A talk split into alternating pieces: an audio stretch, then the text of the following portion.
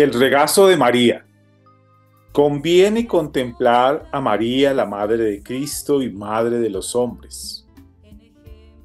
Sabemos que toda la devoción a la Santísima Virgen se funda en estas palabras del Evangelio. María, de la cual nació Jesús, que se llama el Cristo.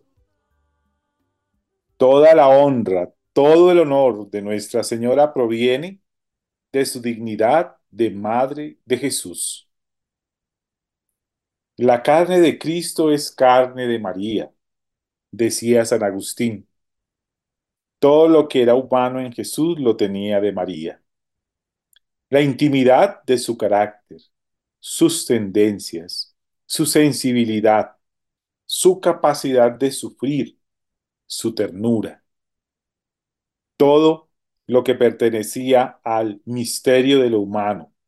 Era una herencia exclusiva de María, ya que Jesús no había tenido padre carnal. Y sabemos la influencia definitiva de una madre en su hijo. Por otra parte, ha sido una ley de la providencia, de la economía divina que así como Cristo vino al mundo por medio de María, así también cada vez que Cristo brota en un corazón por la fe y por el amor, esto se realiza por medio de la Santísima Virgen. Debemos volvernos a sentir niños en el regazo maternal de María. Debemos dejar que ella pase su mano blanca y virginal sobre nuestros ojos azorados por la lucha de la vida, siempre abiertos y temerosos, y que solo pueden estar cerrados cuando se duermen en su regazo materno. Regresemos a María en nuestras penas, en nuestros peligros, en nuestras preocupaciones, en nuestros proyectos, en nuestras esperanzas, en nuestra soledad y en nuestro amor. Regresemos a María. Acuérdate, oh piadosísima Virgen María, que jamás se ha oído decir que ninguno de los que han acudido a tu protección haya sido abandonado. Acuérdate de los hogares que ha despedazado el crimen o ha arruinado la infidelidad o entristecido la muerte o visitado el dolor. Acuérdate de los hogares que no tienen techo, que no tienen pan, que no tienen alegría. Sobre todo, acuérdate de los hogares que no tienen amor. Tú puedes hacer brotar, brotar otra vez el amor. sé madre de todos los huérfanos, de todos los que se sienten solos, de todos los que son víctimas de injusticia y que no saben a quién acudir, sino solamente a ti. Oh piadosa, oh dulce, siempre Virgen María. Gracias Virgen Santísima, regazo que nos acoge en este día a día que necesitamos este amor de mamá, en esta natividad, en este nacimiento grandioso, en que tú en tu vientre, luego en tu regazo, luego con tus abrazos, siempre a nuestro lado, en el dolor, en la alegría, en el amor, en el desamor, en la tristeza, en la alegría. Gracias, mamita. Gracias, Madre de nuestro corazón. Gracias por abrazarnos. Gracias por el nacimiento del niño Dios, porque mañana en la noche estará el cielo iluminado, estarán los corazones iluminados. Cada corazón será un pesebre y tú estarás trayéndonos al amor de los amores, a la vida, a la verdadera vida, al verdadero camino, dándonos la fe, la esperanza de que la vida merece ser vivida con todo y todo tipo de circunstancias, porque estando en el plan de salvación de Dios nuestro Señor, todo está bien. Estando en el plan de salvación del amor de los amores, hasta lo más doloroso está bien. Todo nos santifica, todo nos purifica, todo nos prepara, como en este adviento que estamos terminando. Te amamos, mamita María, nos ponemos en tu corazón, te pedimos que nos abraces, que nos guíes, que nos sigas dando esa luz que iluminó todo el día de la Inmaculada Concepción. Gracias Virgen Santísima. Gracias Niño Dios por nacer. Gracias Padre Dios por salvar a la humanidad. Gracias, gracias, gracias. Madre Santísima, queremos seguirte venerando con una gran alegría por todas las bendiciones que nos alcanzan, por tu vida, por tus enseñanzas, por tu siempre presencia, tan sutil en todos nuestros pasos. Siempre estás pendiente de todos tus hijos, ante nuestras necesidades. Así de pronto nosotros no te sintamos. Ahí estás. Pero queremos seguirte dando infinitas gracias porque nos cuidas con un amor maternal, amoroso, delicado, sutil y siempre. Seguramente lloras con nosotros, ríes con nosotros, compartes la vida como una verdadera madre que eres. Nos acompañas en nuestras decisiones, nuestras dificultades. Siempre ahí estás. Por eso queremos seguirte dando infinitas gracias, porque Dios no la creó para nosotros. Y ahí estás. Siempre estás con nosotros y nos acompañas. Gracias. Señor, gracias te damos por reunirnos una vez más, por per- permitir que estemos acá junto a ti, junto a tu Santísima Madre, eh, hablando de tus cosas, hablando de tu amor, hablando de todo lo que quieres para nosotros en nuestras vidas personales, en nuestros hogares, en nuestra radio, en nuestra iglesia. Ayúdanos a tener oídos que escuchen, que te escuchen. Ayúdanos a tener pensamientos que solamente quieran tener tus pensamientos. Eh, permite, Señor, mm, poder nacer, poder eh, que esta fecha en que, en que tú naces en los corazones de tantas personas, nosotros también te hagamos un espacio, hagamos un pesebre, hagamos un sitio en el cual siempre estés en nuestro corazón, en nuestros pensamientos. así como María, que ella nos cuide, que cuide y siga cuidando nuestra fe, que siga cuidando eh, tu nacimiento en nosotros, tu crecimiento en nosotros. Eh, Virgencita, gracias por todo lo que has hecho, gracias por todo lo que sigues haciendo y te colocamos siempre nuestro corazón, nuestra vida, nuestra historia, nuestro futuro y todo lo que pueda llegar a agradar y alabar al Señor Jesús en nuestras vidas.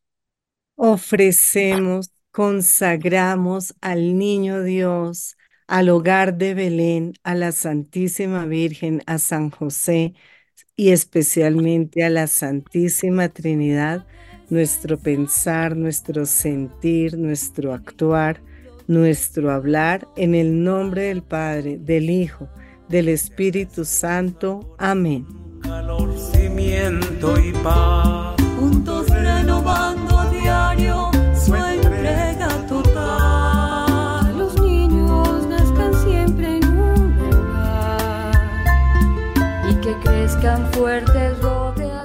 Bueno, muy buenos atardeceres y anocheceres. Buenos días, buenas noches. Feliz, feliz momento para todos.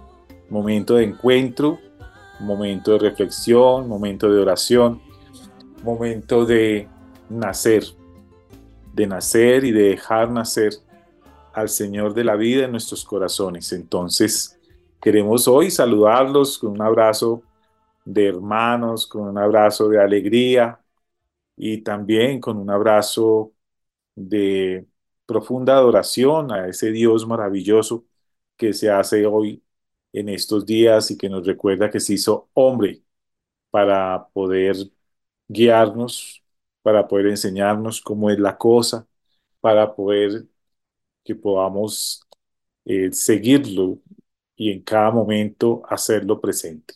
Entonces, bienvenidos una vez más a este programa de Familia Vale la Pena. Quiero saludar a mis hermanos de vida, de comunidad y de programa. La doctora Mercedes García. Mechis, ¿cómo estás? Un abracito y alegría verte. Buenos días, tardes, noches. En esta mañana del 23 de diciembre, un gran abrazo, todas las bendiciones para ti, Gonzalito, para ti, Santi, para todas las personas de Radio María, para todos nuestros oyentes. Infinitas gracias por estar, por acompañarnos, por ser la familia Radio María caminando hacia la santidad. Un abrazo, bendiciones. Hola Santi, qué alegría nuevamente en esta preparación de la venida del Señor a nuestras vidas nuevamente. ¿Cómo estás? ¿Cómo, cómo, cómo te coge estos momentos tan bonitos? Buenas tardes, Gonzalo y Mercedes. Y para todos los que están amaneciendo, se están acostando o como a veces pueden estar desvelados, nos permiten llegar a sus hogares.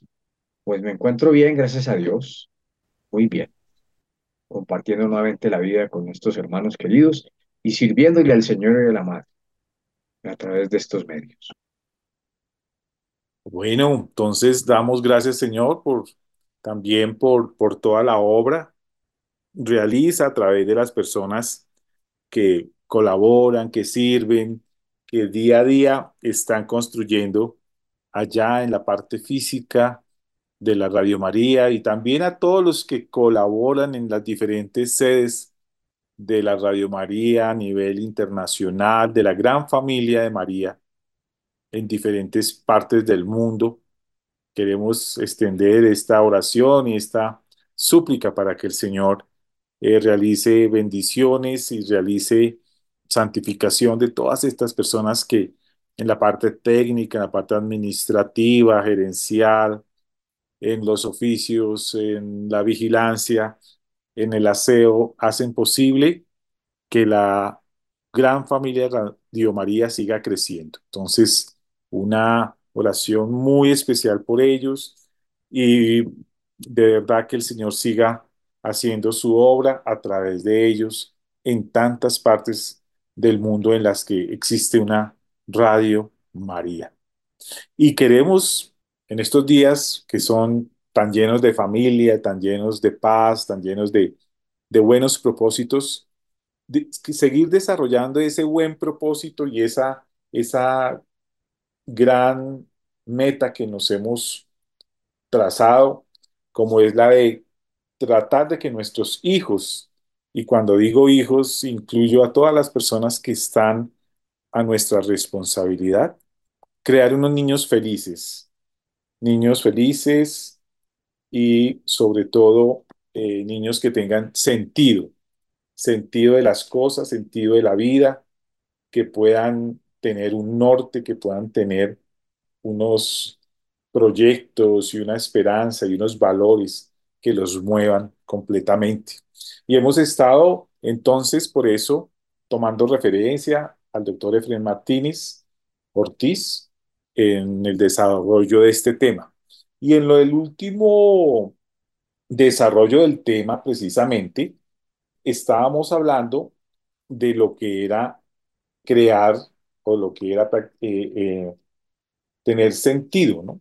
Hallar el sentido, vivir con propósito en las cosas y enseñarle a nuestros hijos ese vivir con propósito. Entonces, yo creo que a manera de, recorda, de, de recorderis, de resumen, eh, siempre le pedimos el favor a Mercedes que nos haga un breve recuerdo de lo que hemos hablado con relación al tema de vivir con propósito, sobre todo que desde el programa anterior comenzamos a dar como unos tips, a dar como unas guías, ¿cierto? Que nos pueden ayudar para precisamente crear y darle ese regalo para Navidad y para toda la vida a nuestros niños y para darle este sentido a nuestros futuros dirigentes y hombres que van a estar un día al frente de las cosas. Merceditas, entonces regálanos un resumen para que de pronto alguien que llega por primera vez o, se perdió el programa anterior eh, entre en contexto.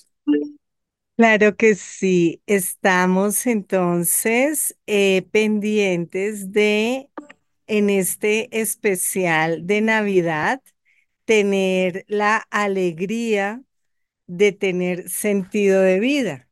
Ese niño Dios que nos trae todo el sentido, que nos trae toda la razón de existir. Qué bendición tan grande, lo máximo que nos puede pasar. Nos hemos basado en el libro Padres Seguros, Hijos Felices del doctor Efren Martínez y estamos luchando, si se pudiera decir la palabra, o estamos superando, creo que es la palabra más adecuada, el vacío y la desconexión. Lo nuestro es sentirnos llenos de felicidad, de amor, de propósito, porque el niño Dios ha nacido, porque nuestra vida tiene sentido y porque trascendemos. Y no estamos desconectados de ese sentido, de esa vida. Eso es como lo más importante. Entonces, vamos a recordar lo que hemos hablado los dos últimos programas entendiendo que los padres en la crianza pueden modelar, es decir, ser modelo para que sus hijos crezcan con sentido de vida, con un propósito. La pregunta, ¿qué es vivir con un propósito? Pues es entender que tenemos un pleno sentido, que, nos, que hay algo que nos hace palpitar por dentro que nos conectamos con algo en la vida, que la emoción y la razón está conectado a personas, a acciones o a objetos valiosos, que gracias a las emociones podemos entender, sentir, conectar eso que nos da sentido. Y que en la medida en que esté conectados esas emociones, de qué es eso valioso, que en la medida que lo valioso exista eh, en nuestra vida, en todo su esplendor tendremos alegría. Cuando esté dejando de existir porque de forma natural se va, tendremos tristeza. Cuando eso valioso esté en riesgo, en amenaza, en peligro, tendremos miedo.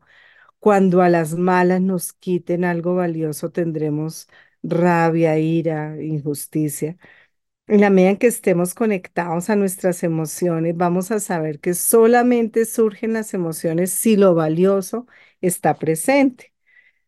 Entonces, conectamos el corazón, la emoción y la razón a personas, acciones y objetos valiosos. Ahí podremos reconocer lo valioso en los vínculos con esas personas que significan mucho para nosotros, en esas situaciones que han significado algo muy valioso, en esas acciones valiosas, en eso que la vida, la creación nos da, en eso que damos al mundo valioso, en eso que aportamos, eso que conocemos, que nos conecta, que nos define. Entonces, lo primero es conectar emociones y razón para que al emocionarnos con algo, sepamos que eso que nos emociona razonablemente aporta al mundo y a nosotros mismos. Era la primera tarea que habíamos dejado, conectar con las emociones para descubrir lo valioso para nosotros. Y lo segundo es saber que uno sabe que la vida, que en la vida tenemos un sentido si sentimos que eso nos atrae para realizarnos de una manera natural, libre, nos atrae, versus sentirnos empujados, perdón, versus sentir que huimos o peleamos contra algo, que estamos atraídos de una manera libre y natural y no por el miedo a que nos dejen de querer, no por el miedo a que nos critiquen, no por el miedo a que nos abandonen, no por el miedo a que no nos aplaudan, no por el miedo a que nos eh, hagan el centro de algo que no estamos preparados. No por miedo, no por huir, porque nos atrae en libertad los propósitos vitales que nos identifican, que nos definen que nos dan sentido, que nos hacen vibrar, que nos planifican.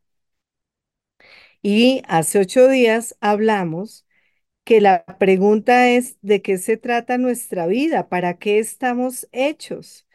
Entonces, en la medida que nos respondamos eso, vamos a ayudarle a nuestros hijos a que puedan empezar a encontrar de qué se trata la vida que tienen, cuál es su camino, para qué nacieron cuál es ese propósito para su vida, eso es la forma de educar realmente y es el mejor legado. Entonces alcanzamos a ver dos acciones. Eh, vimos la primera completa y la segunda la iniciamos de en hechos concretos cómo podemos enseñarle a nuestros hijos a que tengan una vida con propósito. La primera es conversar con nuestros hijos sobre las metas y lo que para nosotros tiene mucho valor, aquello que con lo, sin lo cual no podríamos vivir, aquello que nos define, aquello que nos hace vibrar, aquello que no importa nada, vamos hacia allá. Y se recomienda que al hablar con nuestros hijos adolescentes sobre las metas y valores de nuestra vida, lo valioso de nuestra vida, no empecemos a bombardearlos con preguntas de en ningún momento de ¿y para ti cuáles son tus metas? ¿Y qué es lo valioso? ¿Y qué vas a hacer de tu vida? ¿Y cuál es tu carrera? ¿Y qué piensas? Sino que esperemos incluso unas semanas después de que hemos hablado de qué es eso tan valioso para nosotros durante nuestra vida, para que seguramente ellos se acerquen y les veamos esa, ese deseo de contar algo o podemos ya de una manera tranquila decirle, oye, ¿y para ti qué es lo más valioso? pero no nos obsesionemos ni queramos controlar la información, saberlo todo, en qué están, porque ellos están apenas haciéndose las preguntas.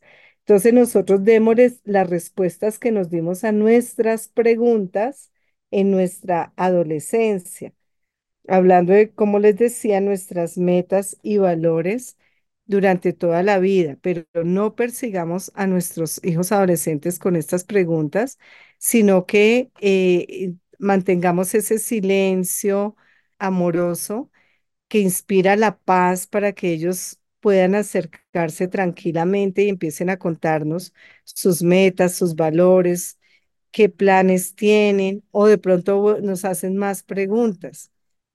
Pero demos ese tiempo. Esa fue la primera propuesta. Y la segunda propuesta fue hablar de los héroes. Toda tradición espiritual, religiosa, dentro de la misma psicología, en la vida, en la historia, vemos personas que ejercen un rol tan importante en, su sociedad, en su familia, en su propia vida. Podemos, por supuesto, hablar de modelos de rol clásicos como Mandela, como nuestro Señor Jesucristo, como la Santísima Virgen María, como los Nobel de Paz, etcétera pero a eso adicionemos siempre hablar de héroes cotidianos, de ese tío que cuando supo que le quedaba poco tiempo, em, cambió su vida por alguna enfermedad terminal y, mejoró, o de esa familiar o vecina que quedando viuda, eh, con dos, tres hijos, lo sacó adelante y a veces hasta personas que uno ve en los barrios de pronto menos favorecidos con gran cantidad de hijos que les ha tocado sola y son unas heroínas sacando adelante estos hijos. Hablemos de lo cotidiano, los famosos y los cotidianos, porque para que nuestros hijos descubran el propósito en la vida, es importante que tengan modelos que les inspiren, modelos aspiracionales, confiables, creíbles, de carne y hueso. Bueno, entonces eh, comencemos a ver otras acciones, otras sugerencias, ¿cierto? Otros tips. Santi, ayúdanos entonces a, a avanzar con esta, con otras opciones, con otras acciones que nos proponen para crear esas, esos propósitos, esos, esas metas grandes en nuestros hijos.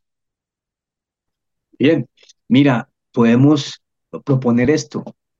Necesitamos cosas sagradas en familia. Lo sólido se desvanece y se vuelve líquido. Es muy difícil agarrarse de algo. Necesitamos algo que sea sagrado, algo que sea innegociable. Bien sea de la visita a los abuelos cada cierto tiempo o bien sea la cena familiar. Hay muchas cosas que se van negociando en la vida. De hecho, si, te, si tú peleas por 436 cosas en tu casa, pues estás desperdiciando la vida en lugar de disfrutar de tus hijos. Elige tres o cuatro, peleas y manténlas hasta que seas abuelo, pero no pelees por 436 cosas. Entonces no importa tanto si los zapatos quedaron ubicados de una manera perpendicular dentro del armario y así se nos va la vida en detallitos y lo realmente importante a veces se hace invisible. Cuando nos damos cuenta, ya se fueron los hijos de la casa. Así es que generemos rituales familiares, pocos pero sólidos. Y eso es verdad. Fíjate que hoy en día se perdió por tanta tecnología el cenar en familia, el diseñar en familia o almorzar. Ahora cada cual tiene su plato y se va al cuarto porque tiene su televisor o tiene el computador.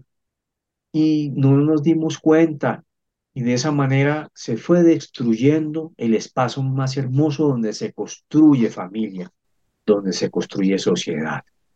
Entonces, eso es algo que se perdió, pero que tenemos que seguir rescatando porque de alguna manera existió y qué hermosas eran nuestras familias alrededor de nuestros abuelos, reunidos con los primos, se jugaba, ¿cierto? Eran unos ambientes hermosos, pero hoy nos hemos dejado atrapar de la tecnología y se han ido desvaneciendo esos espacios espirituales. Esa puede ser la tarea, ¿no? La primera tarea. Preguntémonos, papá, mamá, tíos, abuelos, ¿qué hacemos con los menores de edad? Que sea algo sagrado. ¿Qué les vamos inculcando? Si no lo tenemos, si no lo hemos hecho, hablemos con ellos y digámosles, hijos, nos hemos estado perdiendo algo muy valioso y queremos rescatarlo. Entonces, vamos a dejar dos acuerdos en familia de algo que vamos a compartir juntos, llueve, truene, relampaguee, pase lo que pase, va a ser no negociable. Uno, como sugiere el doctor Efren, como Santi nos compartía, los abuelos, la bendición de tenerlos vivos. Eso no tiene discusión. ¿Cómo nos los vamos a perder? Ellos nos necesitan. Ellos necesitan nuestro abrazo, nuestra travesura, nuestra risa, saber que son amados, saber que no son olvidados, vernos. Necesitamos, de hecho, estimular la memoria a los adultos mayores mayores. Si no nos están viendo con frecuencia, escuchando nuestra voz, diciéndole, abuelo, soy Samuel, abuelo, soy Santi. Bisabuelos, si los tenemos, ¿qué tal la bendición? No negociable. No podemos pasar el mes sin haber ido una o dos veces, por lo menos, a compartir con ellos. Que no es negociable en el día saludar, que no es negociable en el día el buenos días, las buenas noches, que no es negociable una de las tres comidas o si definitivamente ninguna, en ninguna de las tres comidas principales, entonces un tecito antes de dormir o unas oncecitas o no sé, algo, pero no puede ser que el televisor, el computador, El celular. el celular, el videojuego, la consola, tenga a nuestro adolescente 24/7 y papá, mamá, tíos y abuelos cero minutos del día. El día tiene 24 horas y le decimos a nuestros hijos, el día tiene 24 horas, de esas 24 horas te estoy pidiendo los 30 minutos de la cena. Entonces, no es negociable. Si hay que comer un poquito más tarde o cenar un poquito más temprano, se hacen los ajustes, pero desde ya la vida tiene sentido cuando hay vínculos. Y si el vínculo es con una máquina, eso no se llama vínculo, porque se necesita dar y recibir de lo humano, dar y recibir cumplidos, dar y recibir feedback, dar y recibir presencia física, dar y recibir una sonrisa. Hagamos lo que sea, lo que sea, pero tengamos sagradamente lo que fortalezca vínculos, lo que sean rituales de familia. Súper importante eso que podamos descubrir, ¿no? E- Es una tarea como de redescubrirnos, ¿cierto? De ver en nuestra familia, en nuestro núcleo familiar, qué son esas cosas que hacemos, ¿sí? Que nos une, que nos, que nos eh, hace familia, que nos compenetra más, si es la comida juntos, ¿sí? Si es el salir a, a un, a un espacio, a unas vacaciones, por ejemplo, todos, eh, ¿no? Si es el, el- el leer un libro, todos, eso ya hoy en día casi no se hace porque no, na- nadie tiene tiempo, pero debemos comenzar nosotros también a, buscar el tiempo, ¿no?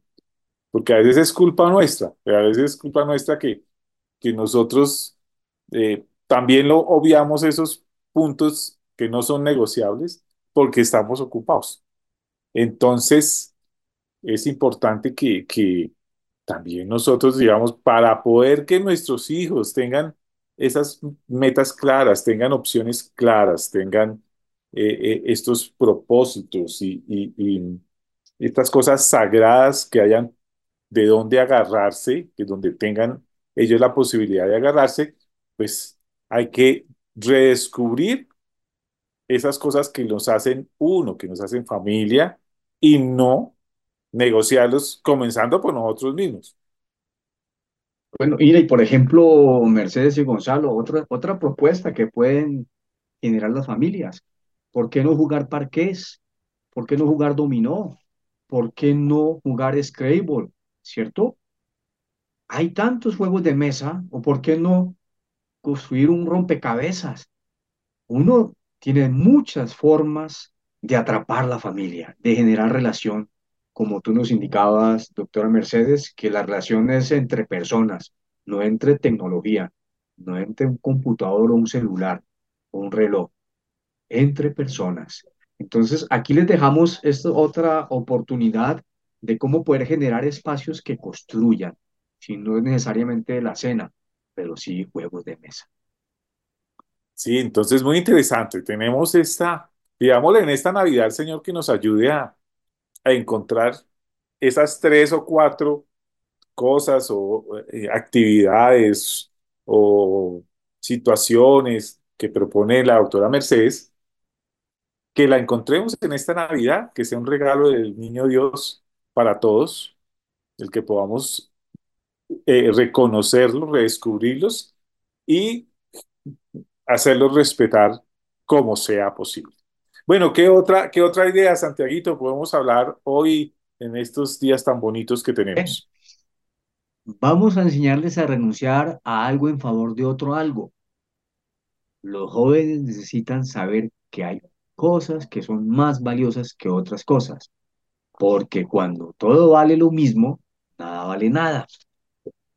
Filosóficamente sería discutible porque obviamente el tema del relativismo y de pensar que las cosas dependen de ojo del observador es una postura fácilmente sostenible y muy interesante, con una profundidad filosófica enorme. Pero hay edades para todas las cosas, edades para discutir acerca de la filosofía, la epistemología y la forma de ver el mundo. Y hay otras edades en donde somos faros y somos guías, y donde tenemos que enseñarles que hay cosas que son más valiosas que otras.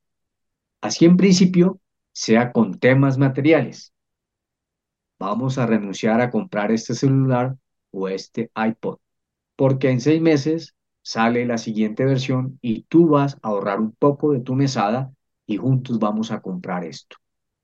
Tal vez podamos comprar la fábrica si queremos, pero el tema aquí no es de dinero, el tema aquí es de conciencia de valor. Estos jóvenes no pueden creer que la leche viene del refrigerador, porque la leche viene de las vacas y para eso hay todo un proceso en donde hay que trabajar para poder comprarla. Cosa tan importante. Pues cuando uno todo se lo pone a los hijos ahí en bandeja, difícilmente pueden generar responsabilidad y difícilmente se dan cuenta que todo tiene un deber ser. Entonces, nosotros somos los responsables como educadores de ir formando a nuestros hijos e irles dando un sentido de responsabilidad. Sí, las cosas valen. Eso es supremamente importante enseñarlo. Es importante saber que si nosotros no les hacemos ver la valía de las cosas, que eso no es mágico, lo que hay detrás de cada cosa, todos los esfuerzos que hay de por qué ellos están en ese gran colegio, porque ellos tienen esa gran casa, porque eh, algunos niños jóvenes jamás en su vida han cogido transporte público. Entonces ellos creen que eso es lo natural y no lo normal y que el mundo está a sus pies porque son ellos, porque somos los dueños del mundo, porque el mundo gira a nuestro alrededor. Esa no es la vida. No estamos enseñando lo valioso. No estamos enseñando qué es lo que vale, por qué vale, cuánto vale. Entonces, si nosotros no les hacemos, no les enseñamos lo que tiene que ver con el sacrificio, si no les enseñamos lo que tiene que ver con qué hay detrás de conseguir algo, eh, no los estamos formando para la vida, ni van a saber qué escoger, ni cómo escoger, ni por qué escoger las cosas de la vida. Sí, es, a mí me llama, me llamó mucho la atención una frase que tú dijiste, Santi, y es que cuando todo vale lo mismo, creo que dijiste, nada vale nada, ¿sí? Cuando todo vale, eh, sí, todo es lo mismo y, y no tengo ni, ningún esfuerzo, pues nada vale. No me esfuerzo, no hago ningún esfuerzo por, por conseguir nada, porque todo me llega o todo vale igual, Don ¿cierto? Gonzalo, el caso de los hijos que le piden al papá, "Ah, papito, quiero esto, uy, salen corriendo donde estén, dejan tirado el trabajo, ¿cierto? Tremendo, se han dado casos. ¿Qué clase de hijo estoy formando yo? No, tremendo. Él es el que va a hacer una pataleta el día de mañana porque no consiguió esto o aquello y no se van dando cuenta que todo tiene un orden y todo tiene un, un valor, ¿no?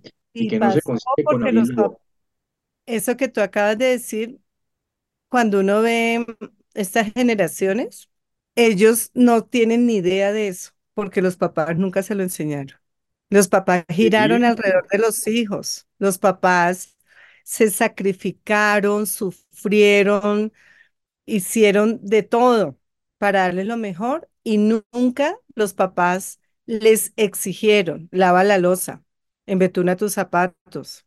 Pueden, pueden tener cinco empleadas en la casa, pero no es negociable que uno se pueda hacer cargo de uno, que uno sepa que uno no es el rey del mundo y que el mundo gira alrededor del- de uno y que todo el mundo está para hacer de nosotros lo que nosotros queramos. Entonces, las cosas tienen sentido cuando me tocó vivirlas, cuando me cuesta. No sé si hoy día, pero alguna vez en psicología organizacional, en la clase nos contaban que los japoneses que iban a ser los gerentes de la empresa, ya se sabía que él iba a ser el gerente general, pero no llegaba a ocupar el cargo hasta que no pasara por mensajero, por aseador, por recepcionista, por secretario, por mando medio. Tenía que pasar por todo. No sé si todavía funciona así porque yo me gradué hace muchos años, pero eh, esa, lo importante es la filosofía que hay detrás. Entonces, hoy domingo, con toda la calma del mundo, hijo, tú preparas el desayuno para todos. Te enseño cómo se hace. Vamos a ponerlos a que sepan que las cosas no llegan mágicamente a la mesa. Vamos a, en el colegio, por ejemplo, hay huertas y los niños de segundo, tercero, cuarto de primaria, un, en segundo van y miran, en tercero les ayudan a diferenciar, pero ya cuarto y quinto siembra y les ponen también pues su pedacito y su materita, y en fin. Y luego creo que es en quinto que el frijolito. Sí, entonces, ¿cuál es el esfuerzo? ¿Cuál es el proceso? ¿Cómo, cómo es que los campesinos son nuestro sostén en esta vida? Todo eso, si no se vive, se siente, se enseña, se habla, si papá y mamá se saben buenos padres cuando le enseñan a los hijos a sacrificarse, a esforzarse. No es si quieres o no quieres, hijo, porque muchas veces es, no quiero pelear con mi hijo. No, es que no vamos a pelear, vamos a crecer juntos. Entonces se le explica, pero desde niños, así tengamos todo el dinero del mundo, desde niños tenemos que decirles no en ocasión, con la frecuencia de la vida misma. eh, tenemos que ponerlos, ponerles una responsabilidad mínima diaria. Entonces enseñémosle la vida, porque en Suiza, que tienen todo, que todo es perfecto económicamente, se suicidan tanto, porque no hay por qué luchar. Porque nosotros somos de los países felices, porque todos los días nos toca mirar cómo nos vamos a ganar el pan diario. Estamos de reto en reto en reto y eso le da a uno sentido y sobre todo autoestima, porque conseguí el pan del día. Lo logré, la sudé, llegué cansado, llegué cansada, agotado, agotada. Lo logré. Los que están supremamente económicamente les tocó bastante duro a ellos o a generaciones anteriores. Eh, y, a los, y a los actuales lo están sosteniendo lo que las generaciones anteriores se, se lo sufrieron. Entonces las cosas no llegan por magia. Y qué dicha sentirse capaz de esforzarse y lograr las cosas. Bueno, entonces hicimos, ah, logramos avanzar dos propósitos eh, muy interesantes y antes de que termine el año, entonces, ojalá que podamos ubicar precisamente eh, lo, que hablábamos, eso sagrado, eso que no es negociable, ¿cierto? Por un lado, y por otro lado, comenzar a tener una conducta de exigencia, de que nuestros hijos renuncien a cosas pequeñas para conseguir otras, eh, se esfuercen, hagan, eh, la suden en algunas situaciones para poder tener un mayor propósito. Tarea. Mañana es Navidad. Entonces, no creamos que es obvio tener al papá, la mamá, el abuelo, la abuela, el tío, la tía, el hermanito, la hermanita allí. Eso no es obvio. Eso es un milagro. Eso es un regalo. Entonces, mañana digámosle a cada uno de los miembros de la familia, gracias porque eres el regalo del niño Dios para mí. Gracias porque tu vida y tu presencia me llenan, me guían, me hacen muy feliz y abracémoslo, sepamos que no es obvio, no es obvio, es un regalo. Bueno, Santi, ayúdanos a, a darle gracias al Señor por, por esto que hemos podido reflexionar y por esta tarea que nos queda para el resto de este año. Gracias, Señor, porque nos permites una vez más acercarnos a vivir estos tiempos de, de Navidad, de tu nacimiento, para recordar qué tan valioso es eso, poder permitir que cada día seamos mejores seres humanos, porque tú naces en nuestras vidas. Gracias, Madre Santísima, también, porque tú dijiste sí y permitiste que Dios se hiciera hombre y pudiera compartir la vida con nosotros. Qué maravillosa experiencia, cosa tan hermosa poder todos los días poderte contemplar y saber que nos fijaste caminos de vida y de salvación. Por eso te decimos, Padre nuestro, que estás en el cielo, santificado sea tu nombre, venga a nosotros tu reino, hágase tu voluntad, así en la tierra como en el cielo. Danos hoy nuestro pan de cada día, perdona nuestras ofensas, así como nosotros perdonamos a los que nos ofenden. No nos dejes caer en tentación y líbranos de todo mal.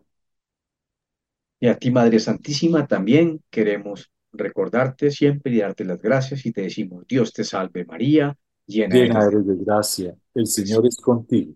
Bendita eres entre todas las mujeres, bendito es el fruto de tu vientre, Jesús. Santa María, Madre de Dios, ruega, Señora, por nosotros los pecadores, ahora y en la hora de nuestra muerte. Amén. Bendice, Señor, en esta Navidad nuestro pensar, nuestro sentir, nuestro actuar, nuestro hablar, para que recibamos estas bendiciones de tu llegada en el nombre del Padre, del Hijo, del Espíritu Santo. Amén. Queridos hermanos, una feliz Navidad, Dios los bendiga a todos y esperamos encontrarnos el próximo año en este su programa Familia. ¿Vale la pena? Como siempre, los dejamos en las manos de María, la Madre de Dios. Feliz Navidad.